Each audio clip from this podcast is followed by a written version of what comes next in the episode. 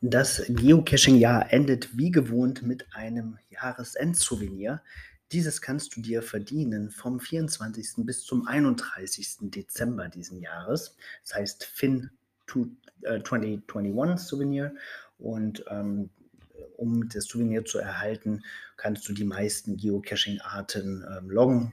Tradi, Multi, Virtual und so weiter. Adventure Labs zählen auch äh, dazu, äh, Event Caches auch. Und dann gibt es natürlich auch ein Jahresbeginn-Souvenir. Das heißt, es war einmal 2022. Das kannst du dir vom 1.1. bis zum 8.1.2022 verdienen. Ähm, ich bin mir sicher, dass wir in den nächsten Wochen noch ein bisschen mehr erfahren werden über weitere Souvenirs, die für 2021 geplant sind. Dann haben wir selber auch einen neuen Blogartikel veröffentlicht zum Thema Geocaching im Winter. Da sind ein paar interessante Tipps drin und Vorschläge.